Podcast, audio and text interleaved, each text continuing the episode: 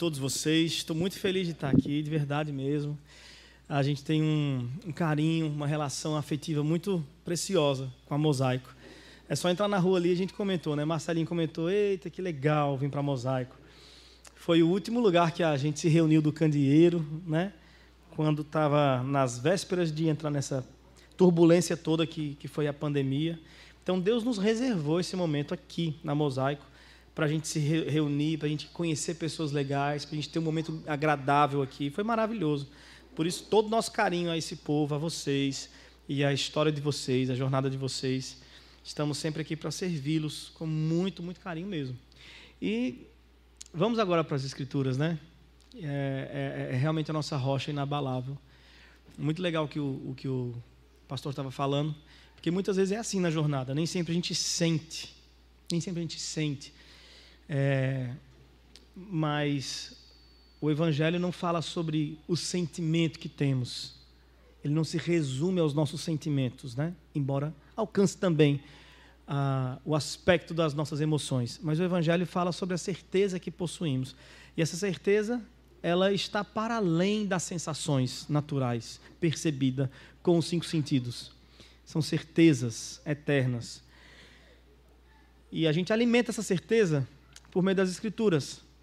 Quando o nosso sentimento está abalado, a gente alimenta a certeza por meio das Escrituras. E é o que a gente faz quando a gente se reúne. A gente fortalece a certeza uns dos outros por meio das Escrituras. Então vamos fazer isso. Abra sua Bíblia em Mateus, capítulo 5.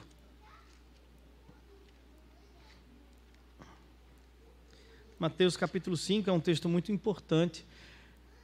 É o início do Sermão da Montanha. O Sermão da Montanha é a, a principal mensagem das Escrituras, eu diria. Porque é a mensagem de Cristo, né? É a maior mensagem de Cristo que temos registrada. A maior mensagem de Cristo. Ela começa aqui no verso 1 do capítulo 5 e ela caminha, capítulo 6 e 7. Ela só vai encerrar no final do capítulo 7. Então são três capítulos inteiros narrando de forma quase que. de forma incrível todo o sermão de Cristo. Existem fragmentos de sermões de Cristo em outros lugares, em Mateus, em Marcos, em Lucas, em João. Existem fragmentos. Mas aqui, em Lucas 5, 6 e 7, nós temos o um maior fragmento de Cristo falando. Você consegue perceber uma, uma linearidade no seu discurso. Você consegue perceber a introdução da fala, você consegue perceber o ponto central da mensagem, você consegue perceber o desenvolvimento dela, você consegue perceber a aplicação dessa mensagem. É, é muito completo, né? toda a estrutura de um sermão está aqui, no capítulo 5, 6 e 7. E eh, não sei se vocês sabem, mas nós somos os seguidores de Cristo, no final das contas. Né? Então, a mensagem de Lucas, de Mateus, desculpe, toda vez falo Lucas. A mensagem de Mateus 5, 6 e 7 é a mensagem mais relevante do cristianismo, porque é a mensagem do nosso Cristo. Do nosso Cristo, né? Enfim, vamos então para esse sermão. O que está acontecendo? O que, que vai falar? A gente não vai abordar, obviamente, o sermão inteiro, mas eu quero comentar com vocês um pouco desses primeiros versos que, que correspondem aí à sessão das bem-aventuranças. E essa sessão das bem-aventuranças é uma sessão muito, muito interessante, porque ela vai definir o público para o qual Cristo fala. Ela vai definir o público para o qual o Evangelho se reporta. O evangelho alcança todas as nações e todas as culturas e todas as pessoas, porque o evangelho não é, é o evangelho não é a mensagem de um Deus para o seu povo, o seu povo que o serve. O evangelho, o evangelho é a mensagem de um Deus para toda a sua criação, em especial o seu povo, mas para toda a criação. Então, o Evangelho alcança sim todas as nações, todas as culturas, todos os povos, aqueles que servem a Deus e os que não servem. Mas aqui nesse sermão, nessa primeira sessão, a sessão das bem-aventuranças, vai ficar mais evidente para nós acerca de quem é o Evangelho. A quem pertence, qual é o povo que proclama esse Evangelho, qual é o povo que, que guarda, quais são os guardiões do Evangelho. Né? Em outras palavras, quem que é o verdadeiro discípulo de Cristo. Quem que é o verdadeiro cristão? Quais são as características desse verdadeiro cristão? As bem-aventuranças nada mais é do que o desenho, é um retrato falado do rosto do cristão. Né? Se eu fosse fazer um retrato falado, é, se vocês fossem fazer um retrato falado sobre mim, o que, que vocês iam colocar aí? Né? Narigudo, baixinho, a testa do tamanho mais ou menos de um outdoor. Né? Vocês iam falar algumas características minhas que são minhas marcas, belas, lindíssimas, né? Que minha esposa ama. Mas e o cristão, quais são as marcas que definem o rosto dele na terra?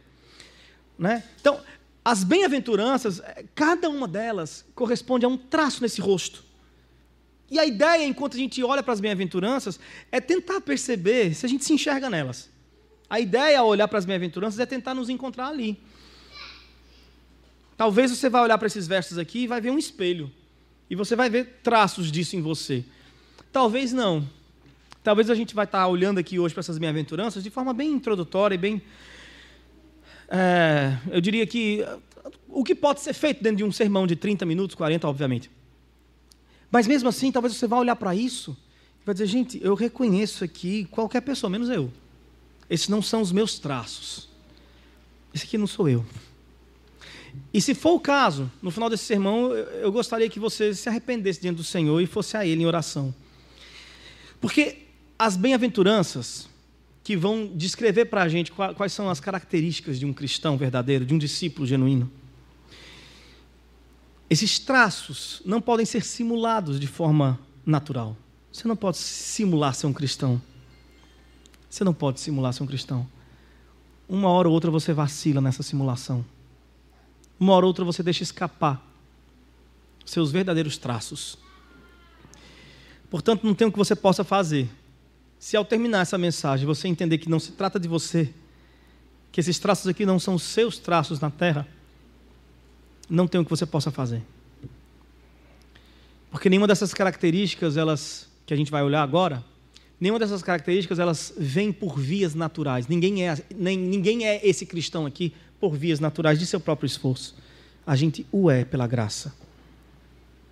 A gente o é pelo trabalho da Trindade, pela escolha divina de Deus, pelo sacrifício de Cristo e pela aplicação da santidade no cristão por meio do Espírito Santo. É assim que a gente é transformado de glória em glória à imagem deste rosto aqui, do rosto de um cristão. Só só acontece se Deus quiser que aconteça na sua vida. E deixe-me dizer uma coisa: o fato de você estar hoje sentado aqui é um sinal de que muito provavelmente Deus quer lhe transformar a imagem de Cristo. Glória a Deus por isso. Deus lhe trouxe até aqui. Então, não perca as esperanças completamente ao final da mensagem se você chegar à conclusão de que essa pessoa aqui não é você. Não perca as esperanças.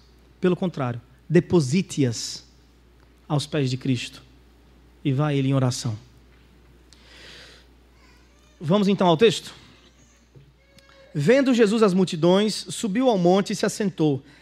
Seus discípulos se aproximaram dele e ele começou a ensiná-los, dizendo: Nesse primeiro verso tem algo que eu, que eu gosto de destacar.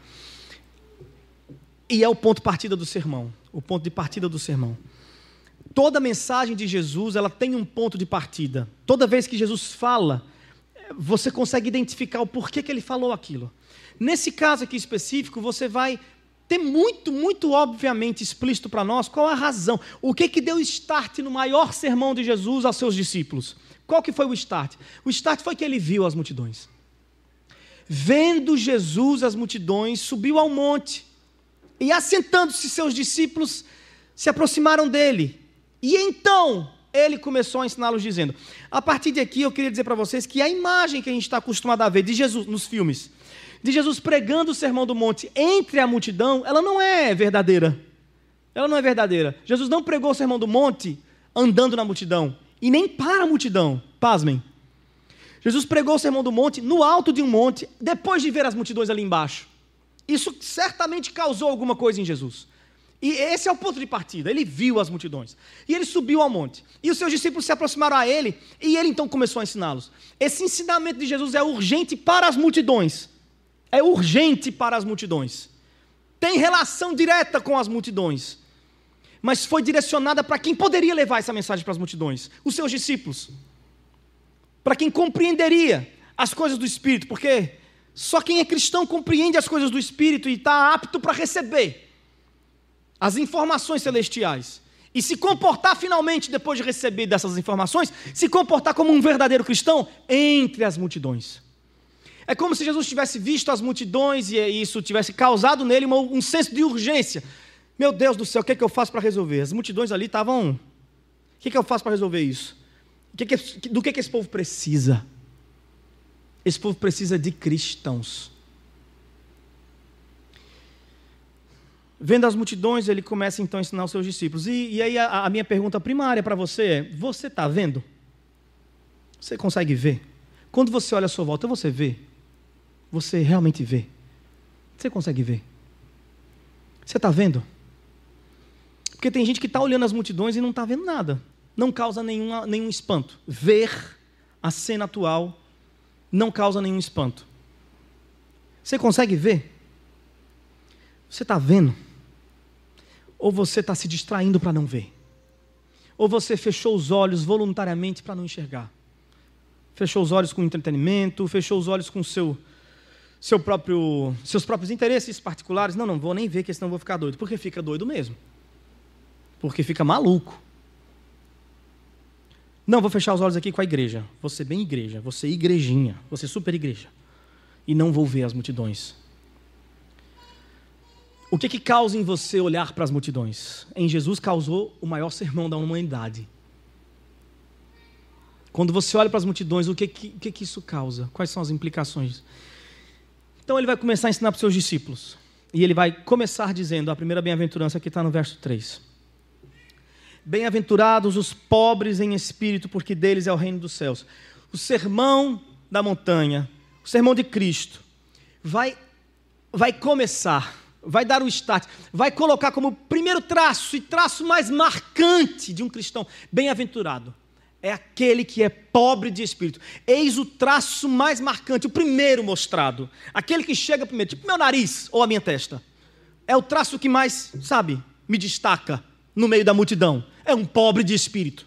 Esse é o cristão. Bem-aventurado, talvez vocês saibam, acho que é muito comum saber disso. Bem-aventurado é mais do que feliz é a ideia da, da, da, da plenitude máxima. Mais do que feliz, satisfeito, contente na terra. Quem é esse? É o cristão. E esse cristão que é, que, que, que está ok, que está em paz, esse cristão que está satisfeito, a principal marca dele, ou a primária, a primeira apontada por Cristo, ele é pobre de espírito. Bem-aventurados são os pobres de espírito, porque deles é o reino dos céus. O que é ser pobre de espírito? Ser pobre de espírito é você não ter uma moeda de troca espiritual. Jesus está falando para discípulos que estão prestes a encarar uma multidão e toda uma jornada sem a presença física de Cristo, que já já encerra seu ministério e volta ao Pai, comissionando esses aqui que ouviram essa mensagem. E eles estão prestes a entrar lá no meio da multidão. E que multidão é essa que eles estão prestes a encarar? É uma multidão que é oprimida por dois poderes principais. De um lado, essa multidão é oprimida pelo poder político, que impede esse povo de prosperar, do ponto de vista econômico e social. O povo judeu que estava ali naquela, no pé daquela montanha, do qual Jesus saiu, se ausentou, depois de vê-los, era um povo que se sentia absolutamente interrompido. Eles eram incapazes de florescer. Como é que é o nome daquele negócio? Barreira, que faz para o rio não, não, correr, né? É barreira que chama aquilo? Barragem. Mas acho que tem um outro nome. Represa. Eles eram represados. Um povo que se sentia represado em todas as suas, eh, eh, eh, as suas atuações, sejam sociais, econômicas, mesmo espirituais, eles, eles eram impedidos, eles eram condenados à miséria, condenados a um teto máximo. O judeu não poderia passar daquele teto ali, tinha um teto máximo, por conta do, do, do poder político de Roma que, que estava sobre, sobre eles. Né? Por outro lado, eles também eram oprimidos por um outro poder, o poder religioso. Gente do próprio sangue deles. Os fariseus, esses que tinham acordos com Roma para poder desenvolver a sua religião. Eles recebiam de Roma, por quê? Porque isso mantinha o povo em paz.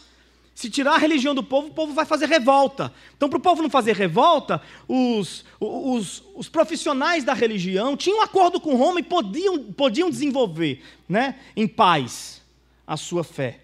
E esse povo, que era sangue do sangue deles, também os oprimia fortemente. Segundo as palavras do próprio Jesus, colocava pesos nas colunas dos, do, do, do, dos pobres ali, da multidão, pesos que eles mesmos eram incapazes de carregar. Era uma religião extremamente moralista, opressora, repressora e condenatória. A pregação dos fariseus era essa, que Jesus já citou em outro momento. Obrigado, porque eu não sou como esses aí, ó. Eu jejuo três vezes por semana. Quando na lei, Jesus, quando na lei de Moisés, Deus ordena que o seu povo jejuar, sabe quantas vezes? Uma por ano. Mas o fariseu, o profissional da religião, se levanta, se ergue para dizer: Eu jejuo três vezes por semana. Obrigado que eu não sou como esses aí. Só que esses aí, coitados, como é que eles iam jejuar três vezes por semana, gente? Eles tinham que acordar quatro horas da manhã para trabalhar feito uns condenados. A carga horária era puxada demais. Se jejuasse, morria. Não tinha condições, não. A, a estrutura social era outra. Obrigado, porque eu sou perfeito. Eles não. Eles não são perfeitos. Eu, eu tenho uma religião perfeita, eu não me comporto como isso. Então aquele povo se sentia se sentia rejeitado pela sociedade por meio do poder romano. Na sociedade eu sou rejeitado. E se sentiam rejeitados por Deus na mão dos religiosos. Eu não estou no padrão social. E eu também não estou no padrão espiritual. Em qualquer aspecto, eu estou condenado. Eu sou um pobre. Eu não tenho moeda de troca. Eu não tenho nada que me garanta um lugar no céu. Não tenho nada. E Jesus vem inverter completamente essa impressão de que precisa-se de algo para entrar no céu. E Jesus começa o seu sermão dizendo: Bem-aventurados, felizes de verdade, são os pobres de espírito, porque deles é o reino dos céus. O que é ser pobre de espírito? É juntar-se a Isaías diante do trono de Deus e dizer: Ai de mim. Quem subiu para ver Deus ali não foi a prostituta. Quem subiu para ver Deus ali quem foi arrebatado não foi o bêbado da cidade, não. Não foi o assassino, não. Não foi o perverso, não. Quem subiu foi o profeta do povo. A pessoa, o maior padrão de pureza. E ao subir diante de Deus, o maior padrão de pureza entre os homens, disse: Ai de mim! Se ele disse ai de mim, ele que tem tanto, tanta moeda espiritual, segundo a minha própria leitura. Ele que tem tanta moeda espiritual, se ele subiu e disse, ai de mim, sou pobre. O que, que eu vou dizer sobre mim? Ser pobre de espírito é entender que uma vida inteira de oração não lhe garante. Uma vida inteira de jejum não lhe garante nada. Uma vida inteira de meditação não lhe garante nada, não está em você. Quando tente, se esforce, eleve muito o seu padrão moral, eleve muito as suas, as suas disciplinas espirituais. Faça isso. Faça isso. Encha os seus bolsos de moeda espiritual. Dê muita comida aos pobres. Vista o que está aí nu, andando pela rua. E suba ao céu e me diga se vale alguma coisa. No sentido de lhe garantir. Lhe garantir a permanência diante de Deus. Ele é o padrão último do que é santo. As nossas boas obras estão corrompidas pelo nosso coração imundo. As nossas boas obras estão corrompidas pelo nosso coração imundo. Ele é o padrão do que é puro. Sabe quando você acha que canta pra caramba e aí de repente você se encontra com João Manor? Aí você fala, ah, tá, tá, entendi. Aí de mim. Aí Depois Manu vai e se encontra com Leonardo Gonçalves. Aí fala, eita, então, realmente, aí de mim. Depois Leonardo Gonçalves vai e se encontra com a Jessie J. Fala, ixi. Aí a Jessie J realmente tá ok, de boa, não tem realmente. Aí ela pode realmente virar esse mundo todo indo à vez que realmente não vai. Brincadeiras à parte, é isso, é, é, é isso. O melhor de nós diante de Deus perdeu. Perdeu. E bem-aventurado você que entendeu isso. Você entendeu isso? Quando você olha no espelho, você fala: Obrigado, Senhor. Porque eu, na minha família eu sou mais certinho. Na minha família eu dei certo. Meus irmãos. Meus irmãos tudo. Ih, a minha irmã engravidou cedo. Ela solteira, não gosto nem de. Mas lá em casa eu fui a que deu certo. Eu. Quando você olha no espelho, você fala o que sobre você? Ou você olha no espelho e fala: ai de mim. Família perfeita, casei virgem, dizimo e tudo mais, ai de mim. Porque os meus olhos viram a Deus e eu perdi.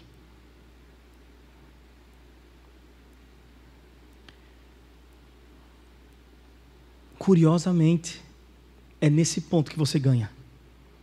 Bem-aventurados os pobres de espírito, porque deles é o reino dos céus. Não se ganha o reino, não se conquista o reino dos céus, se ganha como presente. Bem-aventurados os que choram, pois serão consolados. Quem são os que choram? Os que choram são os que olham para dentro de si e percebem a sua miserabilidade. Os que choram são os que se unem a Pedro no barco e dizem, junto com Pedro: Retira-te de mim, porque eu sou pecador. Os que choram são os que não se enxergam em estima elevada demais, os que compreendem o seu lugar na terra, de receptor da graça divina, os que entendem a sua fraqueza, sua miséria os que choram por causa da sua incredulidade. Qual é o choro dos bem-aventurados? É esse choro comum do chorão que a gente tem entre nós? Porque talvez você seja bem chorão ou chorona. E você olha para esse verso assim: aqui eu me achei. Eu choro pra caramba. não posso ver um filme da Disney que desabo. Não posso ver um nada, uma notícia que eu estou desabando para chorar. Não é esse o choro do bem-aventurado. Porque, mais uma vez eu repito, nenhuma dessas bem-aventuranças se referem a qualidades naturais do nosso ser, qualidades de personalidade. Ninguém nasce com elas. Você só renasce com elas. Isso aqui são características de quem nasceu outra vez e não de quem nasceu primeiro, o seu primeiro nascimento. Não é natural, não é o choro natural. Que choro é esse então, se não é o choro comum da pessoa que é sensível? A gente precisa olhar para alguém que nos dê exemplo de que choro é esse. E a gente vai olhar para Cristo. Cristo chorou duas vezes nas Escrituras. E esse é o choro do bem-aventurado. Ele chorou diante do túmulo de Lázaro, não por saudade de Lázaro, não porque Lázaro estava morto. Segundo o que Jesus falou aos seus discípulos, Lázaro não estava morto, ele dormia. O choro de Jesus não foi um choro de luto por Lázaro, foi um choro de luto pela humanidade. Ele chorou pela incredulidade. Maria, cheguei, calma. Ah, se o Senhor estivesse aqui. Mas Maria, aquele que crê em mim. Ela, tá, eu sei, no último dia. Aí Jesus, não, você não entende o que é crer em mim. Não é no último. Ele está vivo, Maria. E lá vem Marta e chora de novo, Senhor, se o Senhor estivesse aqui. Marta, aquele que crê em mim. E Marta, sim, eu sei, lá no último dia. E Jesus, Lázaro, sai para fora e mostra que é verdade a palavra. De que aquele que crê em mim não morre.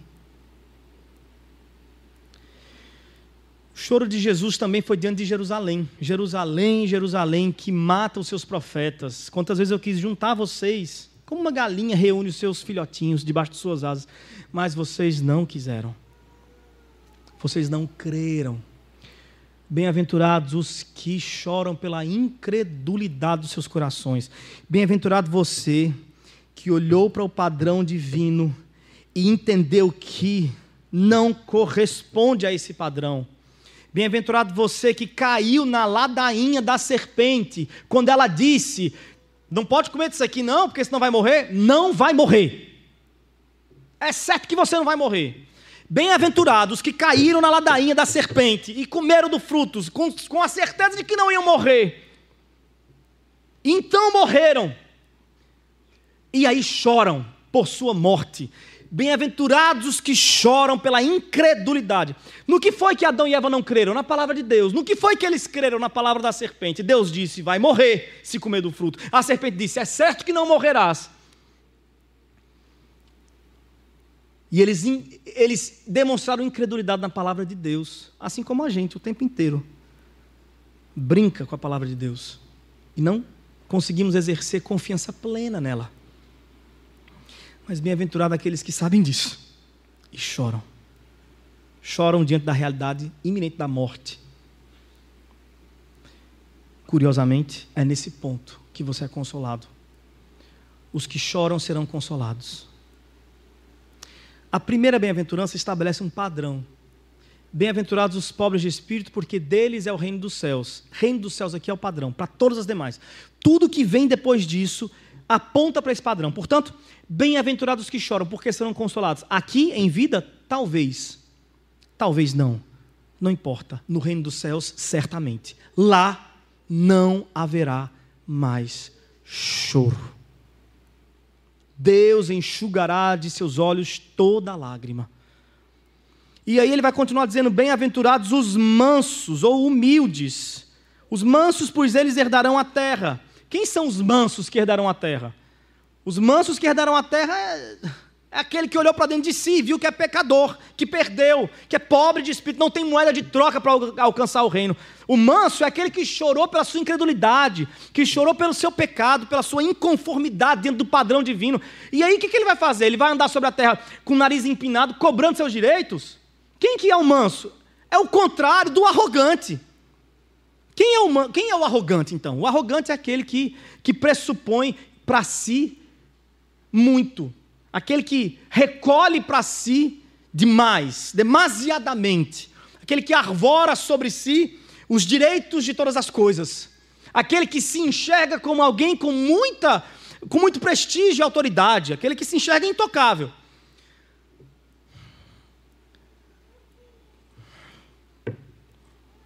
Quem é o manso? O manso é. O manso é Moisés. O manso é Moisés. Inclusive foi chamado de homem mais manso da terra. Moisés, que tinha falado com Deus face a face, minha gente. Quem chegou nesse nível aí, levanta a mão. Falou com Deus face a face. E aí está lá liderando um povo, uma multidão inteira. Chega o seu sogro. Quem é que gosta de ouvir sogro é, pitacar na vida da pessoa?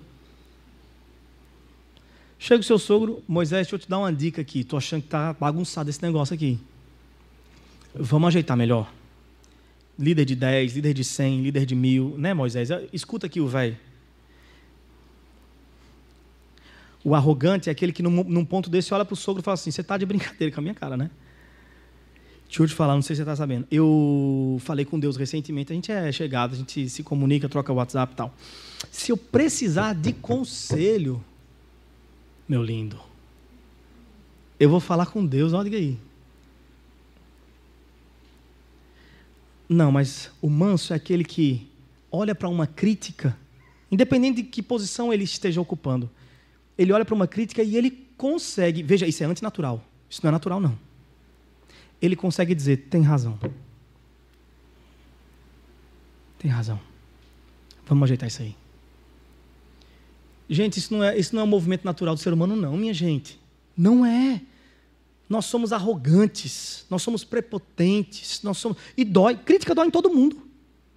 Mas bem-aventurado o manso, que sabe quem ele é diante de Deus. O manso é aquele que, que quando escuta uma crítica, Marco, é o seguinte: disseram aí que você isso e se isso, ó, ou eu acho que você é assim, sensado. O manso é aquele que consegue dizer assim: é? Disseram isso de mim? Só isso? Porque se me conhecessem, diriam mais. E essa é a verdade. Não tem crítica azeda demais sobre mim que corresponda à totalidade do que se pode criticar em mim. E eu sei disso. Portanto, vou me incomodar demasiadamente com aqueles que me criticam na superfície, que não viram o meu coração. Deixa eu dizer algo: Deus viu meu coração e me perdoou e me amou. Bem-aventurado o manso que sabe quem é, aceita sua realidade e anda sobre a terra mansamente, não de dedo em riste, nariz empinado, mas anda com perdão aflorando por aí. Qual dos dois você é? Manso? Ou é daqueles que, é, você viu que no final da festa da igreja o pastor não falou que eu fiz o bolo? Eu vou deixar, ano que vem, quero ver se vai ter bolo no aniversário da igreja. Vou deixar o povo com fome. Não vai ter. Eu quero que o pastor venha dizer assim: ah, faça o bolo, irmã Fulana. É a hora que eu vou dizer: para quê? Para depois você chegar no final da festa, todo mundo comer do bolo e ninguém falar meu nome? Faço não. Pronto, essa, é, é, é, esse é o caminho natural da gente. A gente nasce assim, todo mundo é isso. Mas bem-aventurado você que fala, tudo bem, está tudo bem. Isso é antinatural. Isso é fruto do Espírito. E o texto vai continuar dizendo: bem-aventurado quem também? Os que têm fome e sede de justiça. Ah, tá, eu só preciso comentar antes de partir. Eu fico com pressa, eu fico pensando que está todo mundo com fome. Mas não, acho que é só eu, né? Acordei muito cedo e, enfim. Mas eu esqueci de comentar uma coisa. Bem-aventurados mansos, porque o que, gente? Herdarão a terra. E a gente aprende o contrário, né? A gente aprende, ó, o mundo é dos espertos. A gente aprende, ó, quando você for falar com as pessoas, aperta na mão, olha nos olhos, olha para cima. Né? Se porte como alguém que se impõe, se imponha. Quais são os livros mais vendidos nas, na, nas bibliotecas aí do mundo, né? nas editoras? Quais são os best-sellers?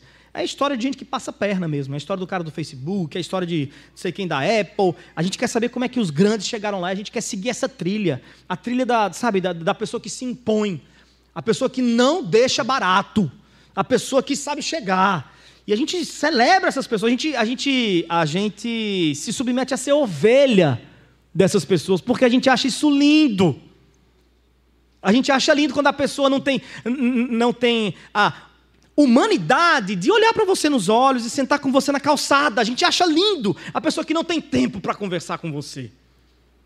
A gente segue essas pessoas, a gente dá palco para elas. A gente aplaude, a gente compra os livros que contam essas histórias e a gente tenta simular isso o máximo que puder para a gente se impor e conseguir alguma coisa nessa terra. Afinal de contas, o mundo é dos espertos. Aí vem Jesus e fala: tá bom, mas a terra que eu tenho para dar é dos mansos. E com isso Jesus vira a mesa todinha, ao avesso. Você quer essa terra? Fique aí então, segue aí o Zuckerberg, o caramba todo, e, vai lá, se imponha. Aí você ganha sua terra aqui. Mas quanto ao reino dos céus, a regra da primeira bem-aventurança, bem-aventurados mansos. Eles herdarão a terra. Não é essa terra aqui não, gente. Não estou dizendo que a gente não tem nada que ver com essa terra. Eu estou dizendo que a gente ganhou algo superior. E aí ele vai continuar dizendo: Bem-aventurados que têm fome e sede de justiça, pois serão saciados. Que fome e sede de justiça, justiça é essa? Tudo bom? Então, enquanto for fazer o bumerangue, me fala que eu pelo menos estou. É, quando, eu fui, é, quando minha esposa foi ter o nosso primeiro filho, eu lembro que no dia da gente sair lá do, do, do, da maternidade, a médica falou assim: é, pai, eu vou dar uns conselhos aqui para vocês que são pais de primeira viagem. Gente, eu nunca fui tão atento. Peguei lápis, papel. Nem na escola, eu nunca peguei lápis, papel. Sempre é aquele que fala assim: quem tem caneta aí, hein? Eu era desse na escola. E sumia as canetas de todo mundo. Porque eu achava que Deus ia me trazer. e aí. Aí eu, naquele momento, não sei, surgiu caneta e papel no meu bolso, eu falei, fala, pelo amor de Deus, que esse menino vai morrer. E a médica falou alguns conselhos, e dentre os conselhos que a médica disse, teve um que ela falou assim: olha, quando o bebê começar a chorar, é fome. Provavelmente é fome, né? Tente logo dar comida. Se continuar chorando, deve ser outra coisa. Mas, enfim, via de regra é fome. Não demore a alimentar ele com o leite materno, porque a fome num bebê dói muito, agudamente. É uma fome é, é uma dor aguda, porque ele não tem muita camada de gordura e tudo mais para para ter sustância, né? Então, quando acaba aquela, a, aquele leitinho que estava na barriga dele, some, acaba, não tem nada, acabou, não tem nada. É a fome da, da, da, rua, é a fome da rua. Da pessoa não tem nada na barriga. Então é aguda a dor. E ela falou isso porque ela disse assim: tem gente no interior que dá assim, o conselho fala: não, deixa chorar um pouquinho. Para ele pegar com mais garra, né? O peito da mãe. Não faça isso, não, porque é, é cruel com um bebezinho. Gente, aquilo me assustou de um jeito, eu fiquei assim, ó. O bebê não, fazia, não podia fazer, eu fazia bam no peito de Monique. Para ver se que eu estava bem assustado mesmo. Mas isso é fome aqui. Né? Bem-aventurado que tem fome e sede de justiça. O que que te causa dor nas entranhas? O que que te move? Porque a pessoa quando tem fome, ela, ela tem uma ideia fixa, eu preciso comer. Eu não estou falando da fome que a gente sente, não. A gente tudo de classe média, tudo ajeitadinho. Você não sabe o que é fome, tá? Nem eu. A gente, vamos fingir que a gente sabe o que é fome, que a gente não sabe. Mas imagine aí a fome que você já ouviu dizer. Quando a pessoa tem essa fome, ela tem uma ideia fixa. Não venha falar com ela de Jesus, não. Ela só quer comer. Fome de verdade é essa dor aguda que lhe aprisiona uma ideia fixa. O que é que te move diariamente? O que é que te tira da cama? O que é que te motiva a viver? Essa é a sua fome. Você tem fome por poder? Você tem fome por fama? Você tem fome por influência? Você tem fome pelo quê? Pelo dinheiro? Você tem fome de sexo? Você tem fome de prazer? O que é que te causa ideia fixa? Qual que é a sua ideia fixa? O que é que te move no mundo? Essa é a sua fome. Agora deixa eu falar qual é a fome do cristão. O que move ele? A justiça de Deus. É isso que move um cristão. Bem-aventurado o que tem fome e sede de justiça, porque serão saciados. O que, que é justiça, né? Que fome é essa de justiça? O que tem fome e sede de justiça é aquele que olhou para si, viu que é pobre de espírito, perdeu para o padrão divino, chorou inclusive por conta das suas falhas e limitações, ele anda por aí manso sobre a terra porque ele sabe que não pode cobrar nada para si, a não ser a gratidão diante de Deus. É isso que ele, que ele exala por aí. Se ele tem uma fome, uma sede, se ele tem algo que ele sabe que necessita, porque viu que lhe falta, é a justiça divina. Ele tem fome e sede por estar finalmente em paz com Deus, está reto, aplainado diante do padrão de Deus, sem sombra alguma sem cadáveres nos seus guarda-roupas, né? sem fantasmas na sua alma. Ele tem fome e sede por olhar para Deus e finalmente entender que está em justiça, em acordo com Deus. Essa é a sua questão desde a primeira bem-aventurança. Essa é a sua questão. Não venha oferecer outra coisa para ele, não. O cristão não quer saber de dinheiro, não. O cristão não quer saber. O cristão quer saber de estar em paz com Deus. Ele entendeu que esse é o seu problema. Dinheiro não vai resolver a situação dele com Deus. Nada vai resolver. Ele sabe do que ele realmente precisa. E ele precisa da justiça de Deus. E olha só. Deus lhe aplicou justiça em Cristo Jesus no madeiro. Cristo Jesus não é outra coisa senão o sinal último, máximo da justiça divina para o seu povo. O juízo de Deus repousou em Cristo. E bem-aventurados que têm fome por essa justiça que vem de Cristo. Segundo o texto, nós seremos saciados. O cristão prova desse saciar. Toda vez que ele está aqui, ele prova dessa justiça que o torna reto, que o conserta, que o desentorta. Ele prova disso quando ele abre a Bíblia. O que é isso aqui senão as migalhas da justiça de Deus? Nos consertando. Ele prova disso quando ele está com seus irmãos e ora e aconselha, e exorta mutuamente, e suporta mutuamente. Ele prova da justiça de Deus em comunhão. O cristão prova das migalhas da justiça de Deus toda vez que ele parte o pão e bebe do vinho. Ele se lembra: Deus me consertou. Deus em Cristo Jesus aplicou justiça. E o homem que era torto e havia perdido, estava pobre, miserável em seus pecados, agora está sendo trazido para a mesa de Deus para comer e beber em justiça. Mas tudo que nós provamos, as nossas orações, as nossas canções, pão e o vinho, a comunhão, a Bíblia, tudo que nós provamos são migalhas dessa justiça. Tu acredita em mim? Um dia nós sairemos de debaixo me da mesa do nosso Senhor. E um dia nos fartaremos completamente de Sua justiça. Lá não haverá mais pecado. E a justiça será tão clara sobre nós. Nós estaremos finalmente resplandecentes em Sua pureza santidade. Ali a gente vai respirar pela primeira. Vamos respirar pela primeira vez o ar da santidade, sem culpa. Eu não sei o que é respirar sem culpa desde a minha infância. Eu já nasci em pecado. Sabe esse respirar na beira do mar assim? Numa cachoeira bem agradável, numa floresta ou uma fazenda, que você respira e você se sente aliviado, porque está longe da, da poeira da cidade, dos problemas. Sabe quando você acabou de vencer um gigante, um problema vem, e você. Ah, que alívio! Isso não se compara ao respiro que teremos quando a gente chegar lá e pela primeira vez enchermos os nossos pulmões com o ar, o oxigênio da ausência total de culpa. Pela primeira vez você não vai se sentir culpado.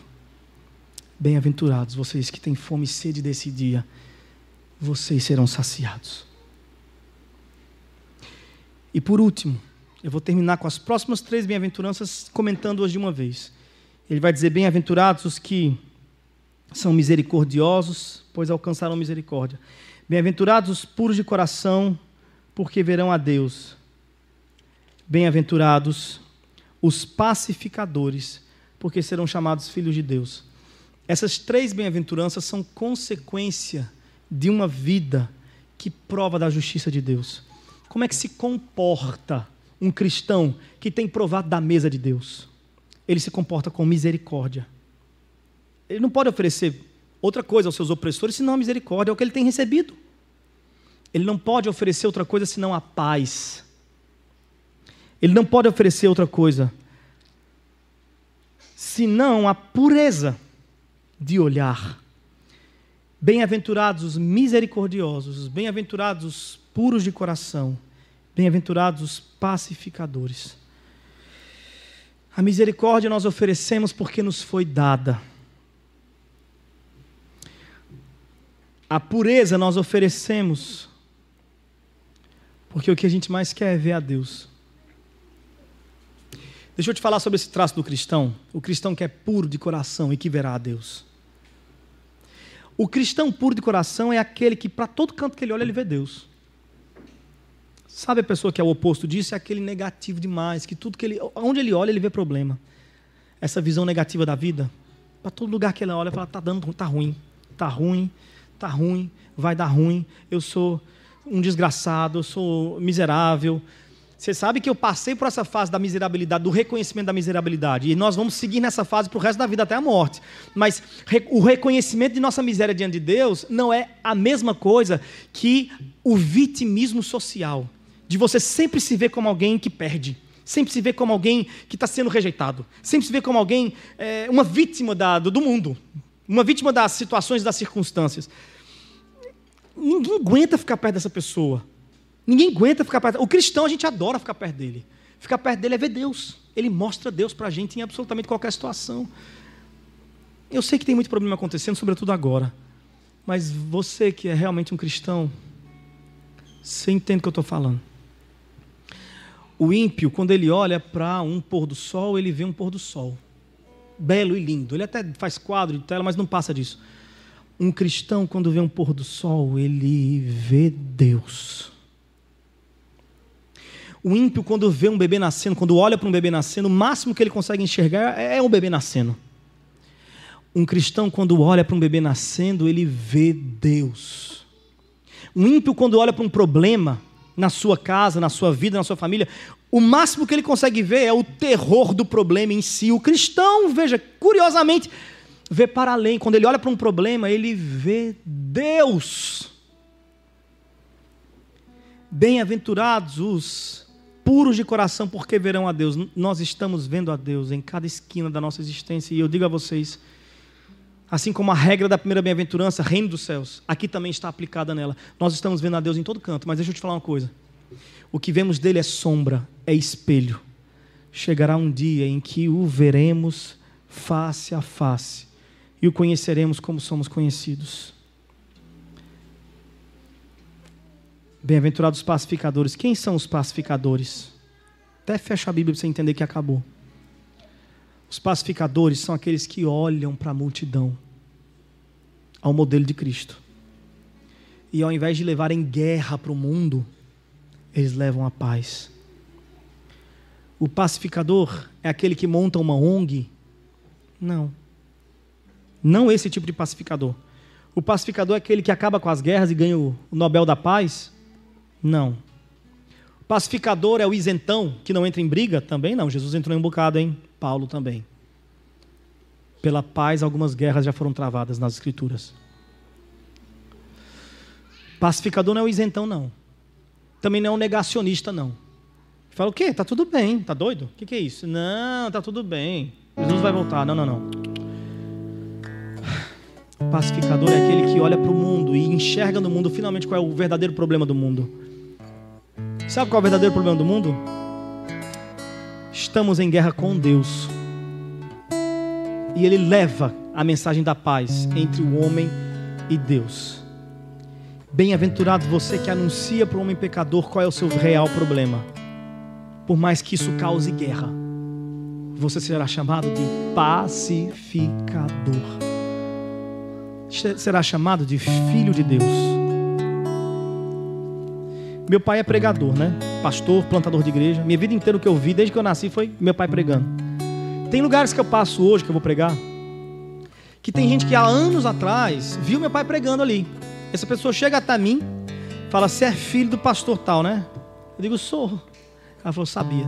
O jeito de você pregar, a maneira como você se movimenta, como você coloca a testa. Minha testa que eu sempre coloco muito bem colocada em qualquer lugar, né?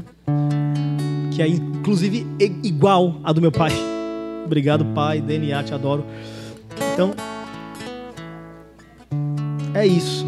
Quando você começar a replicar o que Cristo fez, levando a mensagem do Evangelho, das boas notícias entre o homem pecador e o seu Deus, a paz com Deus, as pessoas vão dizer: não é possível, é igual aquele, deve ser filho de Deus também.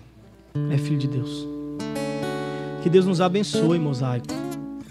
Que vocês sejam esses aqui esses cristãos, que esses traços falem sobre vocês, que a igreja mosaico carregue esse perfil, essa imagem de rosto, por onde passar, em nome de Jesus. Amém. Vamos ficar de pé, cantar uma canção.